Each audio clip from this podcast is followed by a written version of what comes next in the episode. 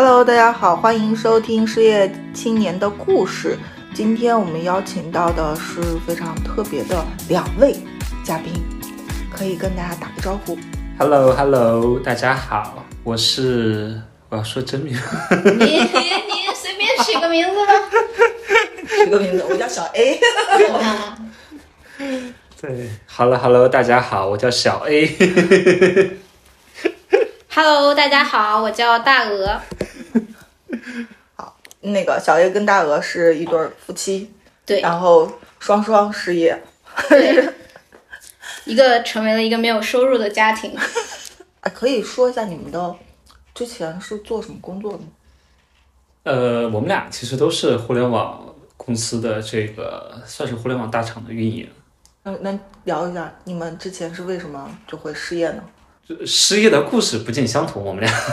我呢是因为要去上海，然后结果没有合适的岗位，然后所以被迫失业。他为什么要去上海呢？是因为我选择了上海，然后呃那时候接到了一个 offer，然后去上海。呃，那时候接到了一个 offer 要去上海工作，然后所以我们就决定了举家搬迁，从北京两个人两只猫，然后到上海去。结果我在上海其实并没有做几个月，然后我就辞职了。所以几乎在同一时间，我们变成了一个没有收入的家庭。对变成了一对无业游民。对，一啊对无业游民。之前那个大鹅在去上海工作的时期，你还是在失业中。呃，我比他早失业了呃两个月，差不多吧。哦，对对，早失业两三个月，大概这样子。对，就是我去了上海，然后他原本有工作可以去到上海，嗯，但是呢，那个工作又临时的变卦了，说要 base 在北京，那所以他就干脆就走了。然后在他走之后两个月，我就待不下去了，然后我也离职了，嗯，因为那时候接了一个新的 offer 嘛，然后展开了丰富的想象，觉得要从北京去上海大展宏图了，然后再过几年可能就要衣锦还乡了，然后结果嗯，并不是这样子，哎，我我挺好奇的，就分别问一下你俩，呃就是你们觉得后后就是工作之后，你我理解你们都是主动失业嘛？其实。我看你们俩的状态是并没有说很着急的我要上班，所以那这个中间到底发生了什么，让你们从我对工作有充满憧憬，能够衣锦还乡，到我最后觉得这个好像是工作是没有办法让我衣锦还乡了吗？这真的要分开问。对，那时候是因为生在去年，然后年中吧，大概生了一场病，然后每天就只能躺着，所以那时候就，其虽然是我主动选择辞职，但是在呃另外一层其实还是被动的，相当于是上天选择了让我辞职这件事情。然后辞职以后，那时候因为是身体原因开始休息嘛，所以那时候其实给了自己一个心理的预期，就是我可能未来半年或者一年也可，然后就不上班了。所以在整个这样的，就当你有心理预期之后，其实你就还挺坦，反正我觉得我还挺坦然的。就我其实已经想好，我这一年对吧，我就不工作，我就啊这样歇着，毕竟是老天给我的信号，我要尊重老天给的信号。然后，所以这一年就吃吃喝喝玩玩，大概这样子。再接下来是不是要继续歇着？我觉得大体不是，嗯，因为你需要有一个正常的生活节奏啊，什么这一些。然后，嗯，那未来到底是要回去工作呢，还是要去做点别的呢？对吧？这个还得再想想。嗯那你呢？呃，我的话就是怎么说啊？就是因为我是一个，嗯，就是我对工作一直以来呢，就是一方面又有就是想工作的部分，另一方面呢，就是对于工作带来的这种压力啊，包括焦虑啊这种部分，其实还是让我很不舒服，就是比较 suffer。然后，所以呢，就是去年在这样的一个状态之下呢，就是我好像就是觉得说自己更有勇气去来探索说。我就是想在家里去躺着去做一个，嗯、就是给自己一段时间，就是彻彻底底的接受，说我就要躺着，然后什么也不做，然后就是看小说、打游戏、出去玩儿什么的这样的一个状态，然后让自己彻底的从工作的这段，呃，从工作中然后释放解脱出来。对，然后中间反正也依然会有这种焦虑啊，包括说就是对于未来的这种担忧，然后对于没有工作、没有收入的这种焦虑，然后对于说就是没有事情可做，然后自己的这样的一个价值建立在什么样地方的这样的一些部分。嗯对，然后到了现在的话，其实也差不多有将近一年的这个时间了。然后将近一年时间之后呢，就是呃，最近其实也在看，就是一方面的话，就是就是在看这个机会，然后也找朋友去来，就是推了一些，嗯、还是回到说就是职场的一些轨道吧。就是一方面就是在看能不能找到合适的，因为毕竟互联网就是。呃，经历了去年的这种裁员啊，包括说就是整个 行情的这种惨淡之后，然后呃，能够合适的机会也不一定会有很多，但是还是去做这个尝试。另一方面，就是也在看创业方面会不会有一些这种可能的机会去做这种尝试。嗯，对你刚刚说到创业，其实就还蛮好奇的，你们在这段时间，因为也其实是自己想好且给自己留出来的时间嘛，我理解可能是不是也会想说自己做点什么事情。其实这段时间更多的就是过去的这段时间，还是一个处于一个没有特别有清晰的规划的这样的一个阶段，就是基本上，嗯，比较的这种就是被生活推着走吧。然后比如说就是，呃，就是中间因为我们是在上海，然后去年四月份的时候上海有封城，其实大概是到了六月份的时候，生活才开始从封城中你可以就是出来，然后出门。所以说就是封城期间就基本上就一直在家里面就是待着。然后就是政治就是抢菜什么的这些事儿，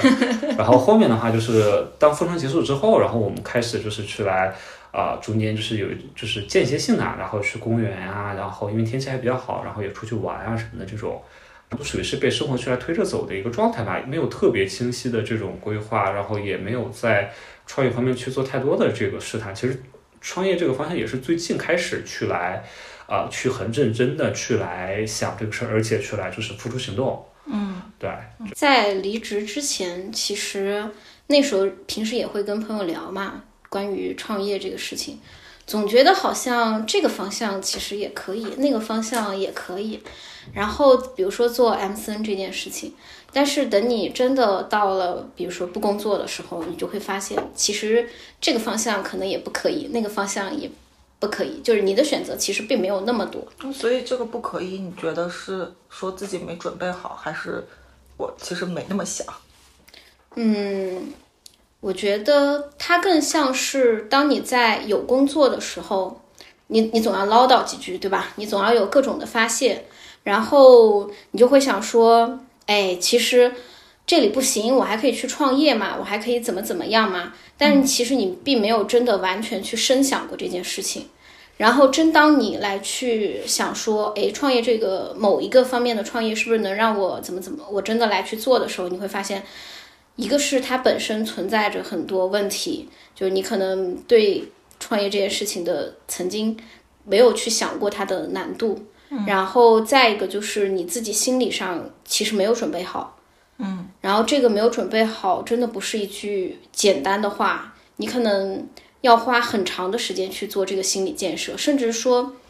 不是你去建设好就行了，有些时候契机，然后或者被逼着，不管是怎么样，这些也很重要。嗯我觉得你在说我，因为我不是才离职嘛，所以我觉得我特别认同你这个，就是它需要一个很长的心理建设时期。就像我今天还跟你前面聊过两句，我说我去年去采访一些失业青年，就包括我们都认识那个当当，嗯，然后跟他聊的时候，我们都会发现说，当时就在去年的那个节点上，大家突然遭遇裁员，然后会感受到的。第一个反应肯定是说，哎，我其实自咱们都在之前都在公司里面算是很优秀的员工，那必须是优秀的，对，然后所以你会其实有的时候你会有一点潜意识的会把自己能力又放大了，嗯，然后你会觉得，哎，当时我都能做出来这些事儿，我自己出去干肯定也能做，对，嗯，但是其实你出来了之后会发现。也不是，这 还不不一样。你确实有很多东西是借助平台的，对，然后与此同时，会发现更多的一些问题是在于说，我到底想做什么？这突然失去工作的时候是，呃，真的很难想这个问题。我也是花了很长很长的时间做心理建设，我也将近做了一年的心理建设了，九个月的时间。我觉得有些事情可能是就是出现了某种契机，然后在你心里埋下一个种子，然后这一场接下来的一长段时间，你就会不停的去想，然后甚至有些时候觉得自己做好准备了，但其实不是，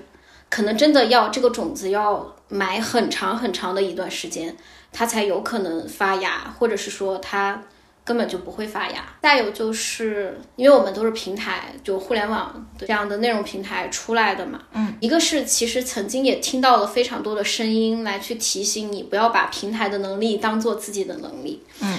然后呃，曾经自己觉得对某某某些能力就是我自己的能力。嗯嗯，然后再对已经有人提醒你了，其实你就会作为警醒。嗯，然后但是真的当离开了，你会发现其实。那个警醒可能完全不够，因为你没有切身切身的处在那个新的环境下，就是不一样。嗯，再一个就是所谓的我们在大公司或者中型公司积累的这些能力，跟真正要创业，嗯，那还是完全两回事儿。对，我觉得你说到这个也是我最近就想过的一个点哈，就尤其是优秀员工在公司里会。不自觉的把公司的那个目标或者我们叫 OKR，它的愿景放大化。然后，如果你很认可这家公司的话，你会把它跟你自己的愿景又会揉起来。然后，但是你其实真正没有为自己想过，我到底想做什么，以及我能做什么。现在有什么能力是我未来可以帮助自己创造价值的？我觉得这些我确实是之前是完全没有想过的。嗯嗯。我觉得就像刚才说的，就是嗯，其实曾经在我对自己和对我团队的时候，都会说，你要想清楚的是，你在离开这里的时候，你带走了什么。嗯，甚至一度把这个当成了是就是非常重要的一件事情在思考，但真的就是当你在另外一个跑道来去思考。另外一个跑道的事情的时候，嗯嗯，太设想了，就根本不是一回事儿。对我之前中间还跟我的心理咨询师有一个比喻，叫做，我觉得社会啊，或者说工作吧，主流的工作就像是一个大轮盘。我不知道啊，我最近看一本书，里面叫《仓鼠之轮》啊，就是说所有的这些，呃，在职场里面的人越忙碌，他其实越。不具备拥有财富的能力，因为他没有时间去真正的赚钱或者享有财富。嗯，他就像是一直在轮子上面滚动的那个仓鼠一样。对对对，我我的想象跟这个很像。嗯，我我但我想象的是一个做你知道做蛋糕的那个台子，就是可以转的。嗯嗯，对。然后呢，所有的人就那个台子以一个相对的速度在转着。然后所有的人都在上面，因为它转着，所以它还有一种吸附力，对吧？就是保保证你不会掉下去啊什么的。然后呢，同时你的随着它的那个像转圈一样跑，然后你的背后呢还有一个巨大的滚轴，然后他在追着你。嗯。然后我觉得互联网行业就是那个。那个大滚轴，然后跑得特别快，所以他在催着你往前跑，你就只能拼命的跑，拼命的跑。然后像我们这种，不管是怎么样原因失业的吧，然后相当于就是你从那个大台子上下来了，在很长的一段时间，如果你没有去找到自己另外的一个台子，你就会望着原来的那个台子，然后他们在很高的地方，然后那样去看着他，觉得。哇，其实那个也好棒啊！我现在好像被抛下了一样之类的。嗯，然后就是之前的感觉吗？对，嗯，现在不一样了。现在，现在我知道，就是其实这个世界上可能有更多的大轮盘，然后你要去找。当然，我还没找着。嗯，你找着了吗？没有啊，这不是这这不是在找吗？都在找，对。就是我比较好奇的事儿是，你们都用过什么方法去找？呃，我想想，就是我去年看了一本书，对我的影响反正是非常大的。去年看了一本书啊，叫做《当下的力量》，就是它的核心观点是在于说，你要把你所有的注意力、所有的这种想法都集中在你对于当下在做的这件事情上。集中在当下的这个时刻。比如说，你不用去关心说你做的这个事情是不是有结果，未来是不是会更好，你不要去做这样的想法。然后还有一个点是在于说，就是呃，你就是更多的说是借用，就是跟冥想、跟这种就是禅修相关的一个概念是在于说，就是呃，去更多的去做觉察，而不是去对当下的感受去更多的体会当下的感受。举个例子呀。比如说，就是你在当下的这一个时刻，你可能脑子里会，你可能在做一件事情，这个事情你可能不那么喜欢。然后正常情况下，你可能会有对于这个事情的怨恨，然后可能说就是会有说就是幻想说，哎，我这个事情做好之后我有多开心，然后我可能这个事情做好之后，我周末要去哪里玩儿，然后去用这种想法去来抵消掉对于当下的这种做这件事情的这种痛苦。而当下的力量这本书的话，它提出的核心概念是在于说，第一个就是你当下对于这件事情的这种反感、痛苦这些想法，它并不是你自己，它只是这个虚幻的头脑所投射出来的这种概念。第二个，你正确的做法是在于说，你不要去关注说你对于这件事情的痛苦，也不要去来去幻想说未来这个事情做好之后你有多开心，你只需要把注意力放在说这个事情我需要做。我正在做，我怎么样子在做这个事情？怎么样把这个事情做好？至于说这件事情的这个结果，那是未来的这个事情，它不在当下，跟你也没有关系。对，嗯，嗯我可以理解为摒弃感情。它不是摒弃感情，对，它不是摒弃感情，这么，它不是摒弃感情，它只是说你不要去来，就是拘泥于当下你对于这件事情的判断，你头脑对于这件事情的感受。对他让你把注意力放在这一个时刻你需要做的事情，你可以理解为你这个时刻应该做什么事情，你就做什么事情，做就完了。对，做就完了。至于说你，对，至于说你头脑中会有这种幻，会有对于这件事情的这种感受，会有说未来的对于这件事情做好的未来的这些想法，就是这些你都把它，你可以理解为就是这就是这些都是你的大脑在做的一个虚幻的反应。你要意识到，你不等于你的大脑。就是这一点是非常重要的，你不等于你的大脑，你的大脑有很多的想法，有很多的感受，有关于此刻的痛苦，有关于未来的呃享受的幻想。嗯，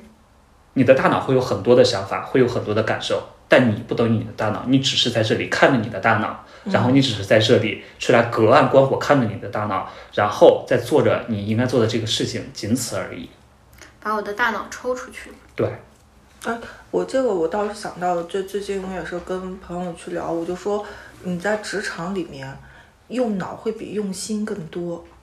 对，就是你用你的大脑，你每天做的很多东西其实就是在用你的脑。但是你比如说你刚刚说的那个什么体会那些草地啊什么，其实它是用心嘛。嗯。就我觉得一切跟你的行动相关的，它其实是用心的。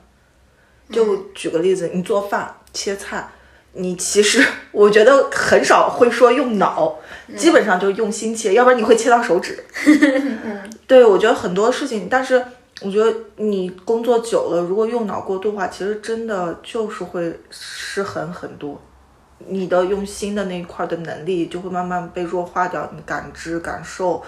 就是他说的嘛，就是情绪的那个干扰就会很多，而且你会过于沉浸在你用脑，就是用脑的所谓的理性的这样的一个部分。呃，对，你会觉得我好聪明啊，好棒啊！你会在不断的权衡，不断的所谓的就是用大脑去来就是 input 很多的这样的信息，然后觉得说我是 output 一些什么样什么样的这种判断，我需要有什么什么样的行动。但其实可能很多时候你要忽略掉这些东西，也忽略到所谓的就是这些给你带来的你觉得的这种。就好像就是工作到后来，我非常擅长写各种有逻辑的方案，但是我再也写不出就是呃刚入职的对小故事或者那种能触动人心的文案。对对对，是的，是的，是的。我其实因为我也是看了，我不是看了一本，我看了一系列的书。我在我离职前的一个月左右的时间，我突然就是。进入到了那种渐入佳境的感觉，就 就读书进入到了心流的状态。我觉得，哎，这些书就找对书了。你发现，好像他说的确实是没错。我今天还跟你分享嘛，我说我看完那些书之后，我就在问自己几个问题。我说你现在做的这份工作，它是能够让你实现你自己想要的财富自由吗？就是或者是能让你达成你特别想要做的那些事儿嘛？呃，肯定是否定的。然后那我又问自己，我说那你现在就是在做的这些事儿，比如说你一年后回头来看一看，你会觉得就是有点后悔，觉得浪费时间嘛？然后答案是肯定的，就是会觉得，呃，不行，我如果回头明年我再看我今年还是在这样的一个处境当中的话，就。我觉得是非常不满意的。还有，就最最关键的一点就是，我突然意识到了，说时间就是在虽然你没有钱的时候，时间真的就是你最大的财富。嗯，就是我这些我在工作现在的那份工作学到的东西，又想又反推回给自己吗？我到底能学到什么？我到底以后这些东西是能为我创造什么样的价值？我觉得没有任何。Nothing，然后我就想说，那我觉得可能时间对我来说也更宝贵一些，因为我也三十多岁了。我觉得如果你浪费一年的时间再在一些很没有意义的工作上，而只是为了一份工资的话，觉得这件事情对我来说不划算。是，就是哪怕就趁着我现在比明年要年轻一点的时候，我就先去尝试一下。最最最坏的打算。最最最差不就是你回到仓鼠之轮上继续踩你的轮子？对，但是大不了就是那样。对，但是如果不迈出这一步的话，你等到四五十岁，你说我再试一试，再这么疯狂一下，我觉得更难。可能那个时候就没有什么真正能改变你，可能从心智上，或者是从你自己的认知上，都已经被完全固化了。对，而且就是其实。相当来说，越晚你自己心理上会觉得成本越高，也越害怕。嗯嗯嗯。你说到那个，你刚才提到那两个问题，我想到之前就是一个老师上的一门课，然后他的那个课来自于一本书，那本那本书是来自于那个斯坦福大学，叫做《人生设计课》。然后也是一个会有非常多给你灵魂拷问的问题，类似于说你的终极目标到底是啥？你过得每天开心吗？假设你的这个行业或者你所从事的职业，就是因为不可抗力，莫名其妙的从明天开始它就要消失了，你能怎么样养活自己？等等这之类的，我觉得也可以看一看，就是来去回答一些灵魂拷问，找帮自己找到自己。嗯，然后再一个，我想补充一个，就是，呃，我觉得去找到自己，就刚才所说到的，跟自己相处。我之前是在公司工作，那个时候特别的热爱工作，就真的热爱。我是自愿九九六，那，但对那那时候觉得工作当中所获得的成就感，然后或者技能的增长啊什么的，这些都会让自己非常的兴奋。然后一度觉得哇塞，我简直找到了最好的自己，未来我还可以成为更好的自己。但直到有一次，我的老板他生病了，然后去做了一个手术，等到几天之后回来，然后看到他非常虚弱的那个样子，然后还要去开各种会，甚至跟其他对吧，其隔壁部门的老板吵架。嗯，那时候我就觉得天呐，他的生活是我想要的吗？就是我继续往后奋斗，其实，呃，首先我继续努力奋斗，我不一定还能往上一步，对吧？作为工作来讲，还要需要很多契机。然后，但即便我真的假设我真的能做到他那个程度，他现在的样子是我想要的吗？就是很明显不是，我绝对不想要。那所以我在追求什么呢？嗯，就是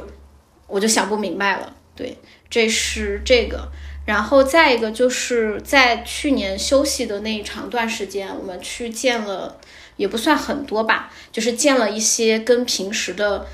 呃，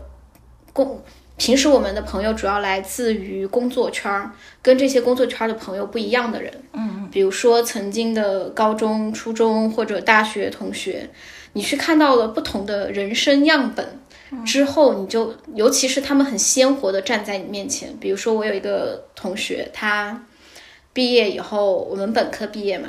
然后他后来去读研究生，现在读博士，几乎嗯中间应该工作了一两年吧，大概吧，我也不是太清楚。然后但没有怎么赚钱，嗯，但是他丝毫不焦虑。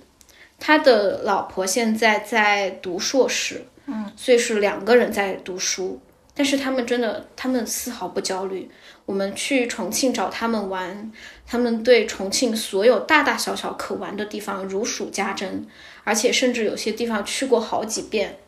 所以那样的就是遇到那样的朋友的时候，给我的触动很大，就是因为。当你每天面临的都是特别卷的互联网人的时候，其实你很容易对，就像刚才所说的，很容易被带入到这个大轮盘当中。嗯，当你把自己放到另外一个环境的时候，有可能你就会成为那个环境的人。嗯，那所以你们俩在失业的时候有计划过说我的存款能够支撑我过多久这样的日子吗？算过，还挺久。对，这个的话是在于说，就是我们其实失业的时候是在上海嘛，嗯，然后在上海的时候，因为在上海是要租房，然后所以说就是，呃，生活压力其实还是因为房租其实是一个很大头的一个。呃，就是一个开支，对，然后所以说压力比较大，所以后来我们就打算说，一方面其实上海的，就是对于我们俩来说，能够机会相对来说少一点，嗯，然后另一方面就是我们回到北京之后，北京不用给房租，嗯嗯嗯，对啊，然后所以说我们就回来了。然后如果不给房租呢，就是确实说就是你的生活开销还是比较少的，嗯，对，是生活还是是可以。因为我记得我去年特别着急的去找工作，就后来就焦虑到最最顶峰的那个时候，就是因为我觉得哦，我要还房贷，对，然后，但是我其实我现在回过头想一想，因为去年我们是拿了大礼包的嘛，嗯，你说还房贷这个事情，它能就是能会是一个在很快时间就要把我压死的一件事情吗？好像也不是。对，但是我的那个焦虑就感觉到，就让我觉得好像明天我就还好不起房贷了一样就真。的是自己给自己，就是你在不断的就是自己来吓自己，自己吓自己。哦对你陷入到那个恐惧中之后，就会你会越想越恐惧，越想越恐惧。对对你就是要跳出来出来看一下，说好像其实也没有什么大不了，而且哪怕所以还不了也没有那么大的事情。那才是不行不行就。把房子卖。对，其实我我这次离职的时候，我也是又算了一下，说，哎，我大概能支撑多久？然后我就算一下，我说，嗯，如果我去年就想明白这件事情的话，嗯我可能今年应该在这个节点上是应该可能会找到一个我更想做的事儿，嗯然后或者是不管是自己创业也好，还是做找一个工作，就是找一个公司也好，那它应该是我自己想要的。而不是说被恐惧驱动的，说我我赶紧去吧，就是、就是这样的一个比较，嗯，潦草的这样的一个结果。对，对，松弛下，我觉得说就是不用被恐惧驱动，就是松弛下来之后，你慢慢来，也有可能还是能够找到一个更合适的。我觉得会至少你状态上没有那么对而且我觉得这次我我离职了之后会有挺多挺有意思的事儿的，就是我周围基本上所有知道我离职的朋友都会问一句说啊你找到下家了，然后还有朋友会说说哎呀你赶紧找工作啊，为你的生计着想，然后我就说我我就是要找一个我喜欢的事儿，就不管他是工作也好，还是我自己干的一个事儿也好。这件事情，我说如果我不是为了这个，那我离职没有任何意义。嗯，就是我那份工作其实做的也还也还挺好的，也没有什么问题，而且就是各方面我也都很熟悉了，就没有任何问题。主要就是我觉得不喜欢，嗯，就是关键的点就在于这儿，然后以及说我觉得他不可能带我去走向我想要的那个生活。嗯，那我觉得我我就及时止损嘛，不不要再陪跑了。对。嗯我觉得能够给自己一段时间，就是舍得给自己一段时间，这件事情真的是好大的勇气。嗯，我觉得最近我看了一本书，我儿子的绘本，嗯叫做《只能这样吗？不一定吧》。嗯我还挺喜欢那本书的。他就是小孩儿说，那就是意思是家长给小孩儿会总会给一个选择，嗯或者两个选择。那孩子就会说，就会用“只能这样吗？不一定吧”去发散去想，我可能会有更多的选择。嗯然后我觉得就反射到现在，就是比如说三十多岁，我觉得我去年最大的一个感受是说，我有家庭嘛，我也要养孩子，也要那个就是呃承担。也我也算是我们家的经济支柱，然后我就会莫名的会给主要生产力。对 主要生产力，所以我就会莫名的给自己身上加很多压力，或者怎么说呢，就觉得好像你应该这样，因为你、你必须要稳定，你必须要有一份工作，然后必须要有一份大厂的工作，你的福利待遇各方面都要很好，对，才有可能保证这个家庭的稳固。但是我后来发现，嗯，不是，就是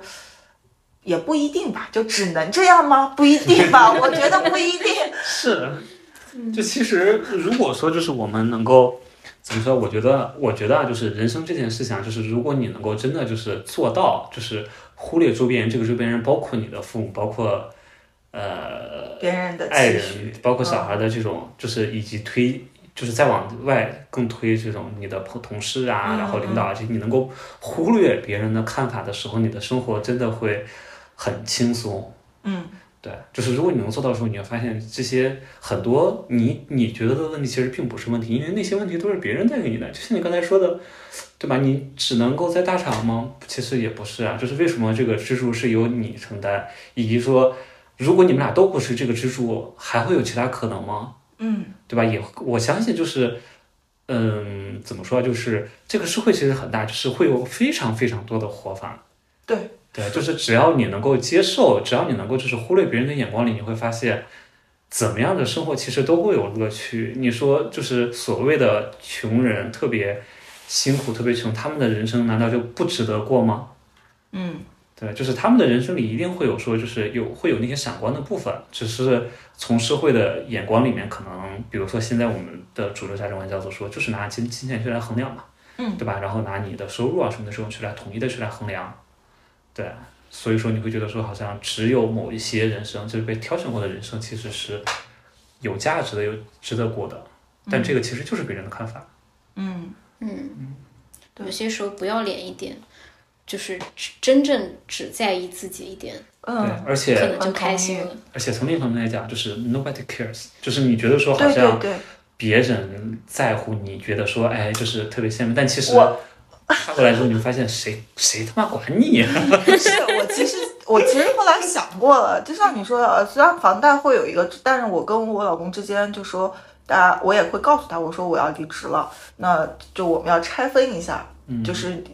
比如说生活费用谁承担，嗯，房贷费用谁承担，这样的话我们就一人承担一半儿，其实相对而言的话，也是一个短期的解决办法嘛。然后另外还有一点，我就在想，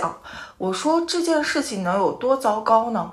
就是我顶多不就是小孩儿可能吃不了更好的东西，去不了那么多次游乐场。但是我看我儿子，可能他也不是一个说对这些东西有多依赖的人，他自己出去骑个自行车，楼下小花玩园玩一玩就能获得快乐的。就我在想，这些东西未必是他的必需品，只是我可能把它当成了必需品，然后用这种必需品的东西又反推给我一些恐惧。嗯，我觉得其实好像也好像没什么。就像我曾经每天一杯奶茶，现在奶茶都喝的少了，当然我也瘦了一点。对，我觉得我从就是从我们俩的就是过去的经验来看，我觉得说就是很多非常美好的体验，它真的不一定是跟你一定花了非常多的钱相关。嗯，对你可能还是要花一些钱，但是还是跟你当时的这种心态啊，然后当时你是不是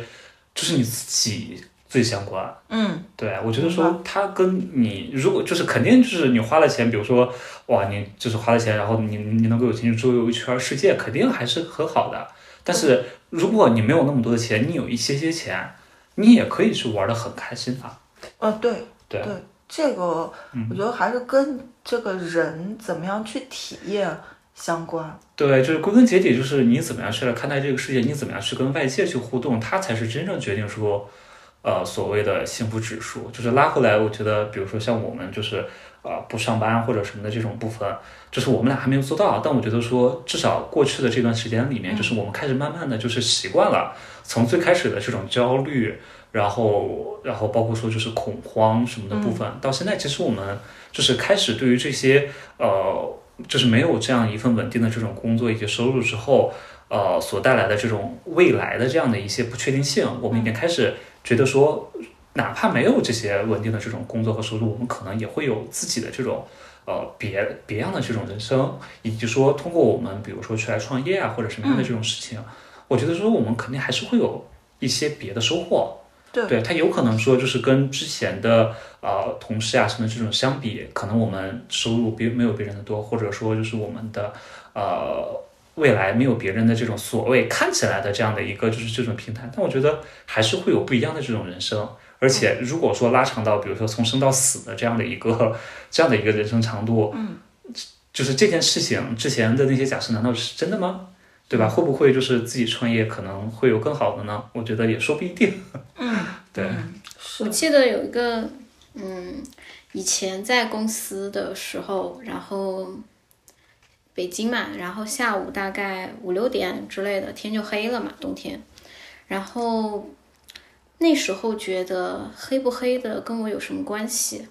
然后今天的天气好不好跟我有什么关系？对吧？或者说，根本你就不会去想它跟你有没有关系。我今天满脑子想的都是，我今天有，比如说五六五到六个会，有好多 to do 要做。对，然后其中哪个会特别特别的重要，我要提前准备好，对吧？要去跟对方的部门一起怎么怎么聊之类的。然后再到后来，我们在上海，也包括在北京的时候，去了。几十趟公园，简直就跟那个公园的那个大妈大爷的频率一样，甚至比有些还高呢。那时候我们就呃带个垫子去，然后躺在那个草坪上，然后看这朵云从这边左边慢悠悠的，然后飘到右边。就其实它有什么用呢？它什么用用都没有，你就看着它就好了，仅此而已。然后还像那个小朋友一样似的，就是脱了鞋啊，脱了鞋，然后在那个草坪上一直蹦蹦跳跳的。嗯，这里感叹一下，上海的公园真是好，草坪是可以踩的，太美妙了。就是你亲近那些草地的时候，你所感受到的那种感觉完全不一样。曾经我会觉得，如果一个小孩在我旁边吵，嗯，我真的会翻白眼，嗯，就我觉得好难受啊。但我。就是很深刻的记得，就是当我们在那个草坪上的时候，旁边都是小孩子，然后叽叽喳喳的，然后跑过来跑过去，然后有些还要尝试着下水去玩。那一刻你不会觉得啊吵着真烦，你会觉得哇塞，他们真活泼，嗯，然后对这个世界真美好这样的想法。但这在你如果满身心都是工作的那个时候，你是感受不到的。嗯，你反而会觉得那是一种打扰。嗯，我觉得就回应他刚才说有一些别的收获之类的，我觉得这些细小的点就是这样的收获。嗯，我觉得在我的理解里，其实你们已经有超级超级多的收获了，因为你你们所做的每一件事其实都是自己的实践嘛，嗯，都是我在做。就是他可能不像说你放到公司里面，他能有个 OKR，有个什么东西去。衡量你完成了进度有多少，但每一些这些细小的点，其实不都是自己为自己在做的事情吗？嗯，呃，回忆一下你们的工作或者生活之中，让你们觉得就特别有成就感的事情。嗯，我我坚持最久，其实用不上“坚持”这个词，因为你不用坚持就可以。就是养植物，养了这是第七年还是第八年？嗯，然后最长的一棵陪了我六年。嗯，就虽然它小小的，但是它陪了我六年。嗯，但是当这次从上海到北京搬家的时候，它被冻死了。嗯，还还有拯救的希望，也不知道救不救得活。然后养植物的过程当中，我觉得这是一个，我过去很多的力量都来自于植物。类似于说，你看到它原本要死了，然后但是你还在给它浇水，就其实你也不是特意想给它浇水，你就是浇众多植物的时候给了它一点点，嗯，然后半年之后它居然活过来了，嗯嗯天哪，这简直你就会觉得，在那个什么有一个电影里面讲到的一句台词，那时候我一直记得很深，叫做“生命会自己找到出路哦，好棒！对你一说到这个，我就想起来我我有一盆养了十多年的扶桑花”。嗯然后那个花在我刚上班那阵儿，就是也是因为我那个房子很老，租的那个房子也是老房子，嗯然后特别冷，然后暖气烧的也不好。嗯它冬天我有一段时间回老家，然后再回来的时候它就死了，嗯然后我就把它的那个枝全部都剪了，就给它留了一个主干儿。我也没想着说它到底能不能活，但是因为我记得那阵儿二二三月份了，反正回来之后就一直给它浇水啊什么的。突然有一天，我记得很清楚，三月份稍微转暖了一点，我看它上面冒了一个小芽。啊，这种感觉太棒了。对，然后还有一个是最近发生的，嗯我妈养了一个什么三角梅还是啥的，嗯，然后突然有一天我看那个，三角梅是养花的尽头。然后我看那个那个盆儿里面冒出来了一根儿像向日葵像一样的东西，啊我说我说这个花里面怎么还有个这种花？我说你这养的啥？我妈说向日葵啊。我说啊，你为啥会养向日葵？她说就说我儿子从学校拿来了一个那个像就是那个葵花种子，就那个就是葵花的那种小葵花的那种种子。其实说白了就是咱们吃那个葵花籽儿的那个盘儿，只不过它是很小的。他说也没怎么没想着说养，就把它丢到花盆儿里了。然后它就活过来，它就活过来。然后我才意识到，我说哦，看来真的，我以前一直觉得，不是以前小的时候也会拿到那种大的葵花盆儿嘛，嗯你会吃上面的瓜子儿啊什么的，你从来不会想过说这个玩儿玩意儿它会能真的开花，就是我把它埋到哪，它会真的开花。但这次就是这小小的一个种，它就真的开花了。我妈还说：“哎呀，我都不知道这个怎么养啊，这个还得给它换个盆儿啊，还是怎么的？”然后我觉得很神奇，嗯，对，就是你会跟植物的过程，你会见证各种，就是很神奇，让你很欣喜。尤其是你每次看到植物，比如说它抽了一个新芽，而且新芽一般都是翠绿色的嘛，嗯，就是翠绿这样的颜色，真的能让人觉得哇塞，这一天都舒坦。嗯，就如果听众朋友们当中有感兴趣的，可以去试试种那个吃了荔枝的核儿和那个呃那个叫什么红色的那个叫什么？牛油果吗？不是红色的那个果叫哦火龙果，火龙果它那个中间那个黑色的小籽，就是随便播种下去，这两种荔枝和火龙果会给你惊喜。哦，是吗？我对你可以试试看我我回去就试。对，就是这里就不说了，就是你可以试试看，特别的漂亮，跟一般的植物不太一样。哦，好棒，好棒。嗯，可以说说你的有意思的事儿，有意思的事儿啊，或者觉得有成就感的事老子太牛逼了！去打坐，对，不分享这个，我觉得就是可能大学的时候去那个哪儿，我大学的时候是在成都上的嘛，然后那个时候我们学校，然后和呃其他学校一起组织，然后去那个藏区，嗯。藏区那边我们去支教，我觉得说你说成，其实就是去教当地的小学生嘛，嗯。对，我觉得说，呃，教书育人这些就不说了，因为其实回就是回就是事后啊，就是过了这么多年，然后再回头去想，可能能够给当地的小孩带来的所谓的知识上的东西，可能都没有那么多。对我觉得说，可能对于我来说的话，就是最主要就是能够体会到，呃，在当地去来生活真的还挺不容易的，因为好，因为藏区的话就是经济不发达，然后而且就是他们那边就属于是地广人稀，嗯。好多小孩大概就是，比如说早上七点上课，他大概四四五点钟就要起来了，嗯。而且他们只能骑着马，或者说搭个呃路上的拖拉机啊什么的这种过来，或者说自己徒步走过来，就是还挺辛苦的，而且吃饭什么的，就是也都没有说，呃，那个就是条件也都比较差一点，就是可能就是就是靠着中午学校，比如说有一顿那个三板这种，然后提供高热量的这样的一个食物，就是当地小孩反正都还是黑黑瘦瘦，真正就是比较胖的都还是比较少的。嗯，对，然后但是都是地主家的儿子。差不多了。对，但但那边小孩都还是很开心，然后以及说都很皮实啊，就是高原上的小孩，就是黑黑瘦瘦的，都还挺挺皮实，然后挺那什么的，你在那待了多久？待了十多天吧。哦，然后我觉得对于我来说的话，就是从来没有见过那么亮的星空，因为高原之上的话就是没有什么光污染，而且就是本来就是空气比较稀薄，哇，就是特别美好的星空，然后看那个北斗七星啊，看银河我都没什么印象了，但北斗七星什么的就看得特别特别的这个清晰，嗯。对，然后以及说我们当时大概是去了六七个、七八个小伙伴儿，嗯。然后我觉得就是就是那种就属于是啊，你跟着一些朋友一起，然后因为大家我觉得都还是比较单纯，而且也没有什么，就是因为这个事儿也没有什么就是利益上的这种纠纷，所以说在那儿相处的非常愉快，相互之间扶持，然后下了课，因为每天其实大概也就早上上课上到下午四点吧，然后我们四点就放学了，这么爽。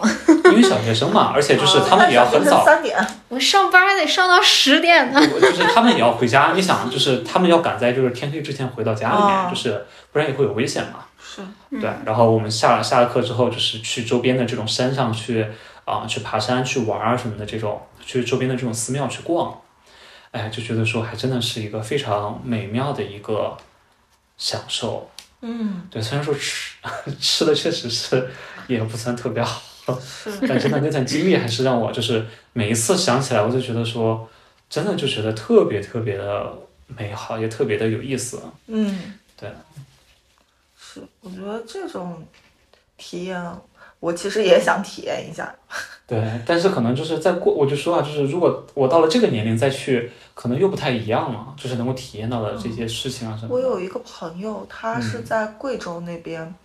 有一个叫藤子寨的地方，嗯嗯，那边就是以前有一个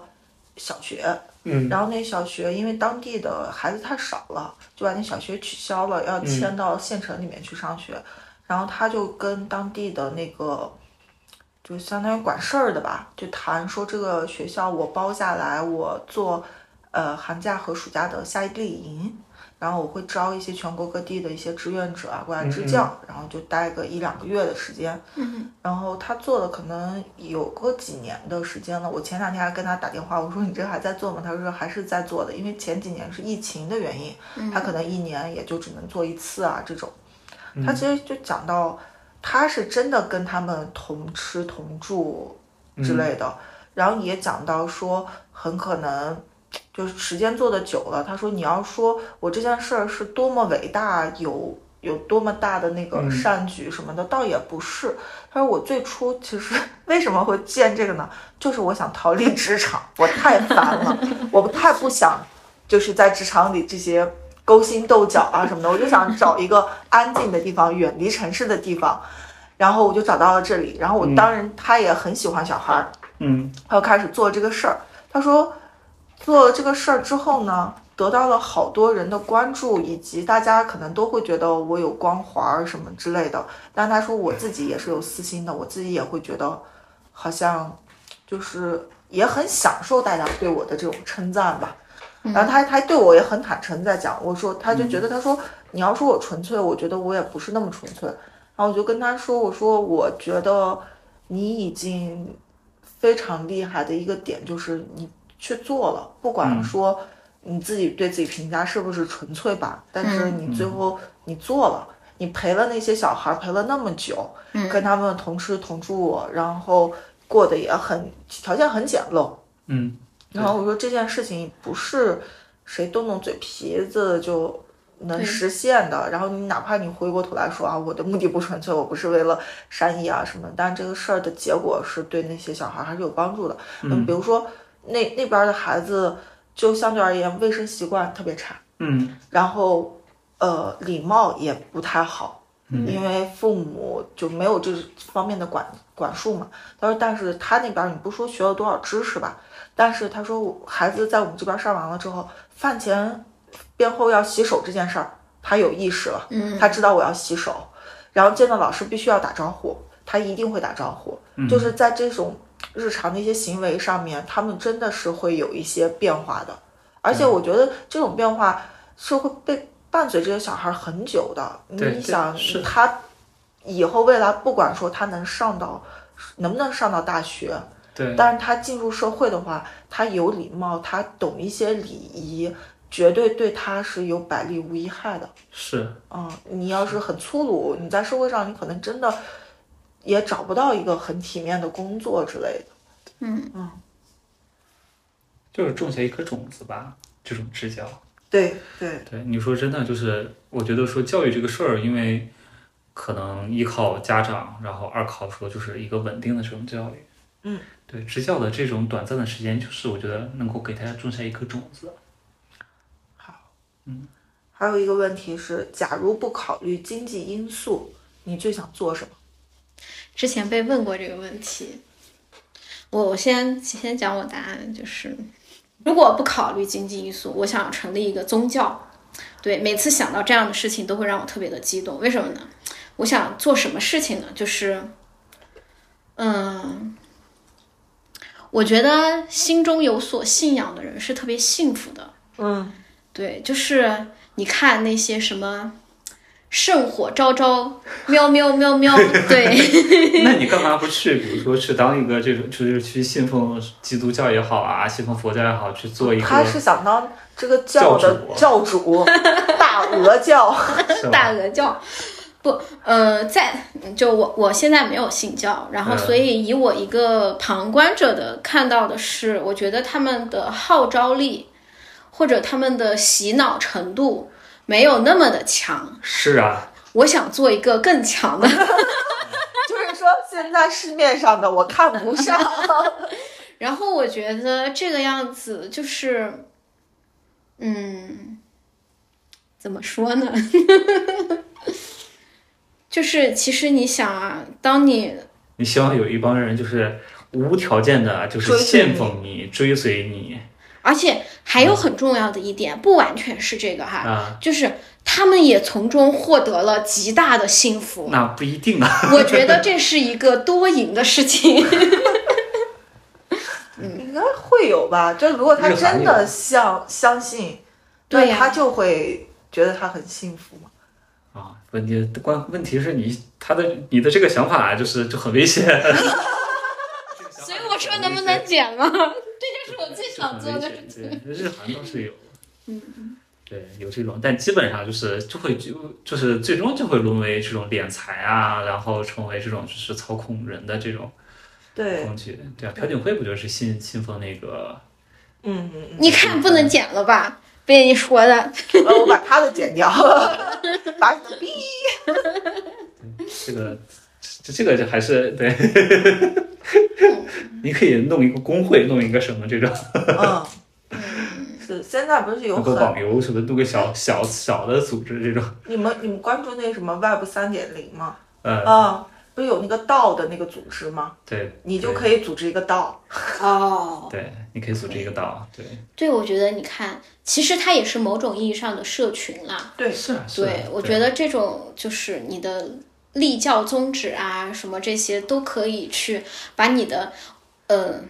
这样讲，就是之前看那个说，其实人对于很多的追求，包括对于物质上的追求啊等等这些，其实都是为了让自己的话语权更大，自己的影响力更大。嗯嗯，这样子你对吧？能够让自己能够施展的地方更多。我觉得我的宗教可能就是这样的一个想法，能够让我的思想得到广泛的传播。，只能让你的思想。虽然我的思想也就是本教的那个宗旨也还没有明确，但我觉得这样超有幸福感的。嗯是，但他主要幸福你一个人。嗯嗯，我也我也可以那也得看他的教义是什么嘛，对吧？对他的教义要是也确实能帮助大家改善一下一些生活啊，或者手里边有无数的钱，对吧？只要你信奉我，我每个人 那不一样，你。你你你这种就不好，就不是靠钱的。你知道现在就是人对于精神追求，对吧？我觉得我想实现的就是帮他们能够有，也有精神追求，就是有精神上的归属。嗯嗯你呢？我呀，就是我觉得说，我还是喜欢玩吧。就是如果说没有这些，如果说没有这种就是物质条件的这样的一个限制的话，我觉得说，我还是想先去体验各种各样的东西，比如说先周游世界，嗯对，然后去体验各种各样的这种蹦极、跳伞，然后开飞机、开游艇，对吧？然后所有这种就是跟体验，然后潜水，感觉就所有都是很花钱的东西。对对对，所有都是花钱的，然后体验的好玩的这种东西，我想都还是能够就是体验一下来吧，兄弟，开干吧！对对对对，想想都很幸福。对吧？然后比如说去趟南极，对吧？然后就是去看企鹅，然后去趟别北人极，别人去南极都要跟个什么考察 队，要报个团儿什么 不，我自己就是一个自己开个团。我自己可能就租一个轮船，咱们就去。对，然后上个珠峰，对不对？嗯天呐，这种所有这些就很花钱嘛。然后，但是真的，我觉得是完全不一样的这种体验。人跟人真是不一样，所以我一直说它是那个散养动物，我是圈养动物。我就有钱，我也就是我的第一想法也不是这些。啊我 我真的觉得，就是因为真的很，就是很，我我觉得人生还是能够多体验一些你是这种啥星座不一样。我双鱼座，双鱼，对浪漫、那你呢？天蝎、极配，对 真棒！对。然后接下来呢，那可能就是去来创业吧。我觉得说我还是喜欢去做一些东西的，嗯，嗯对，然后就是做一些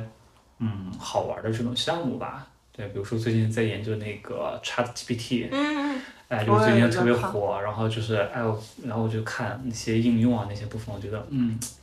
真的很棒，而且它为就是我觉得这只是一个开始，对，是的。我跟你说，嗯。我最近用，我就是离职前，他们要嗯。让我写个什么调研，就是我们啊查 GPT 写一个，啊，对我真的是要，我跟你说，我当时就是因为，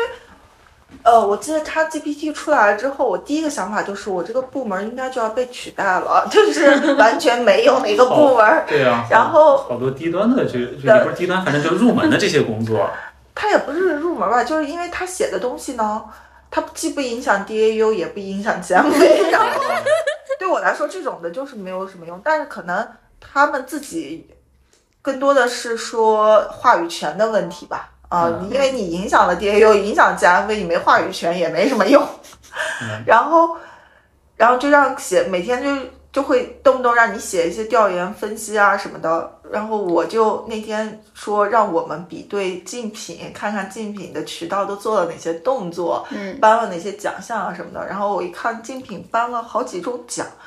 然后我觉得这个点呢，肯定是他会说，那这几个奖有什么区别呢？我就在 ChatGPT 上面输入了一下有什么区别，因为我要找的话就很很花时间，它没有什么系统的东西，你得不停的从它的公号上啊或者其他的一些资料上面你去比对嘛。嗯，我就说，我那我就问一下吧。我一输发现哇，给的好全啊！然后我本来想一键复制，因为它一共给了五个点，我本来想说这五点都复制上去，但是我一看我前面的那个写的每一段都写的很很短，就不是很长。我说我这个要写五个上去，很有可能他会说你前面也给我多补充一下吧。算了，不要给自己找这个麻烦，我就只挑了一点，然后复制粘贴上去，就过了。对对就真的就过了，就是，嗯，但是我我其实当时是觉得还挺好笑的，就是，就是如果说你关注到一些东西，你立马就能想到它的应用场景，它确实也能帮你省掉很多工作的，但是可可笑那个点就在于说，嗯，你的老板或者说上面的人可能都没有意识到这个问题。他们还在他们自己那个小世界里面，还想着我觉得这时候就会更怀疑自己做这份工作对，是的，是的，是的，但这个世界永远会存在信息差，就是信息差这个事情就是永远抹不平的。对，抹不平。但是你知道，我就说这件事情不就反推了，说这份工作确实就是一个 ChatGPT 就能干的事情，嗯，然后它并没有想象中那么那么高这个时候你就应该想了说，就是既然就是信息差还存在，那我是不是可以就是先来，比如说搞个外包公司，把这些活用 ChatGPT 给它外包掉，对，我哎，我先挣点钱花。可以啊，我下次可以跟他们说，你们不想写的找我一百块一篇 对吧？对吧？就是先挣点钱花花，对吧？等大再写家调研报告啊，对，可以，可以，可以，真的 创业的项目就此有。啊，好，今天好有收获啊。对啊，好多的这种方向都可以搞一下。嗯，我觉得还是挺，就是你你会发现，你不在那个系统里面去像一只小仓鼠一样的工作的时候，你就会有很多想法。虽然它可能未必说立马见效，或者是 立马赚钱，但是我觉得这些就是可以用蝴蝶效应这种方式来形容吧。其实它其就是在现在在扇动着它的翅膀嘛，嗯可能在你的未来很有可能就会影响到一些什么。嗯，而且那天我跟一个朋友聊，我觉得他说有一句话特别好，他说你今你现你你今天所处的环境就是由你三年前决定的。对，嗯，嗯，是，所以我就在想是，那我你三年前埋下的种子。就对对对对，他就是这么说。看来你们俩看的是同一个，哦，我我没有看，我就是感觉应该是这个。是。好的，那今天就聊到这儿，好的好的，谢谢大鹅，谢谢小 A，好的，这是小 A 小 B，一点不对称。谁要对称？要有多样性。拜拜。拜拜。拜。